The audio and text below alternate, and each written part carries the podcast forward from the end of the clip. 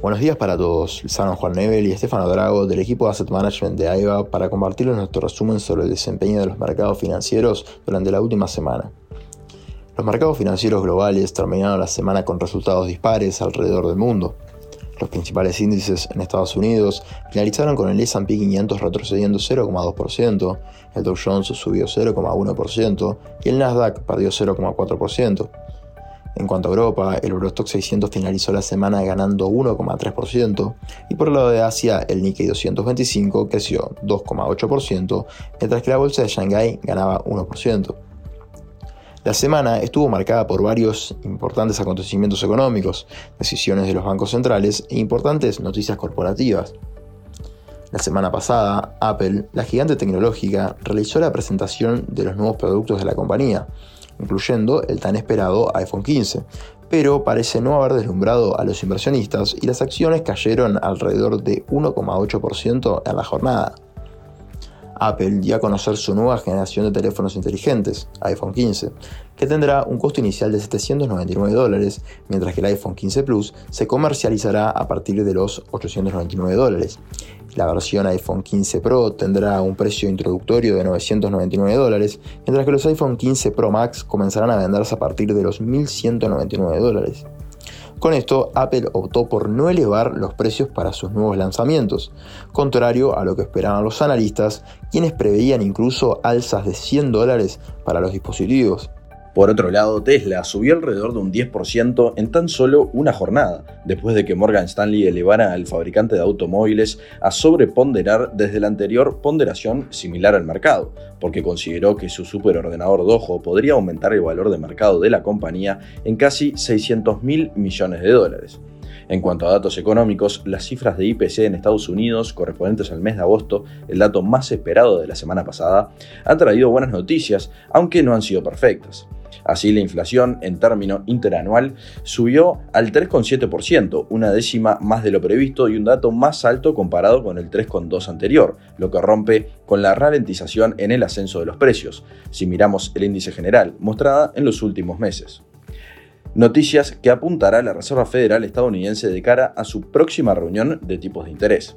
El IPC en término mensual sube un 0,6% en comparación con el 0,2% del mes de julio. Por su parte, el IPC subyacente en término interanual subió en agosto un 4,3% tal como lo preveía el mercado, frente al 4,7% del mes anterior, lo que son muy buenas noticias ya que este es el índice que mide la evolución de precios, quitando los componentes volátiles como los valores energéticos y los alimentos no procesados. Por lo que podríamos decir que el proceso de la Fed en frenar el aumento acelerado de precios continúa en buen camino. Por otro lado, el IPP de Estados Unidos estuvo por encima de lo esperado y de los últimos registros, en línea con el aumento de la inflación core el mes pasado. Las ventas minoristas crecieron por quinto mes consecutivo, señalando nuevamente la fortaleza de la economía estadounidense y la posibilidad de un soft landing. Por el lado de Europa, el Banco Central Europeo confirmó lo que se esperaba, una nueva suba de tipos de interés de 25 puntos básicos, llevando los tipos al 4,5%. Una vez más, Christine Lagarde, presidenta del Banco Central Europeo, ha vuelto a dejar claro que el objetivo número uno del organismo sigue siendo tener la inflación bajo control. En su rueda de prensa posterior a la decisión de tipos de interés del Banco Central Europeo, Lagarde ha confirmado que, tal como se ha dicho en su comunicado, el Consejo de Gobierno está decidido a garantizar que la inflación vuelva a su objetivo de medio plazo del 2%.